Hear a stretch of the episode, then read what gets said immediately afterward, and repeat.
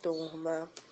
É, nosso podcast é composto por cinco meninas do curso de Pedagogia, quarto período.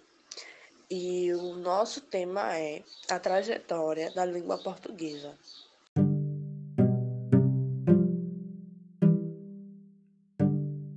As, as concepções de linguagem, língua e de ensino e aprendizagem da prática escolar, escolar estão intrinsecamente vinculados ao contexto histórico ideológico.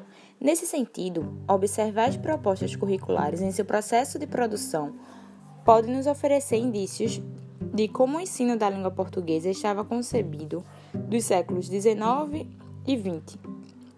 Nos currículos de língua materna, em todos os termos, verificar o embasamento teórico, os objetivos, conteúdos abordados nos diversos textos, prefigura-vos podem nos indicar se o foco da língua portuguesa do ensino o foco para o ensino de português em seus vários eixos estava sendo subsidiado uma concepção de linguagem como expressão do pensamento, da comunicação ou interação.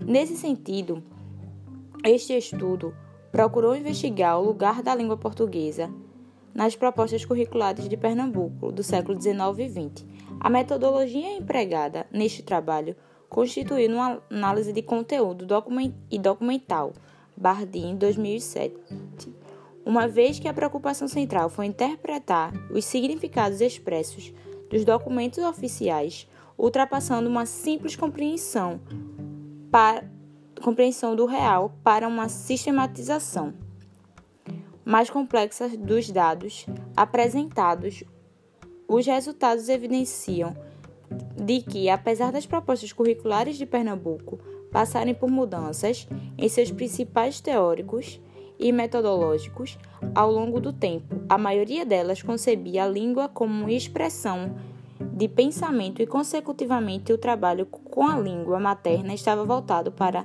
decifração de palavras, frases, textos, priorizam, priorizam da arte do bem escrever.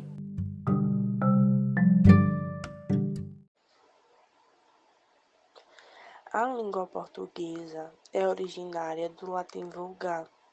É adotada por cerca de 230 milhões de pessoas, sendo o oitavo idioma mais falado no planeta. Está presente em quatro continentes, além do Brasil. O português também é o idioma de Angola, Cabo Verde, Guiné-Bissau, Moçambique, São Tomé e Príncipe, e claro, o Portugal. E hoje é a segunda língua de alguns países da África, da América, além de Macau e Guiana. Desde 1986, o português é uma das línguas oficiais da União Europeia. Em 1996, foi criada a CPLP, a Comunidade dos Países da Língua Portuguesa. O objetivo da entidade é aumentar a cooperação entre os países criar parcerias e difundir o idioma.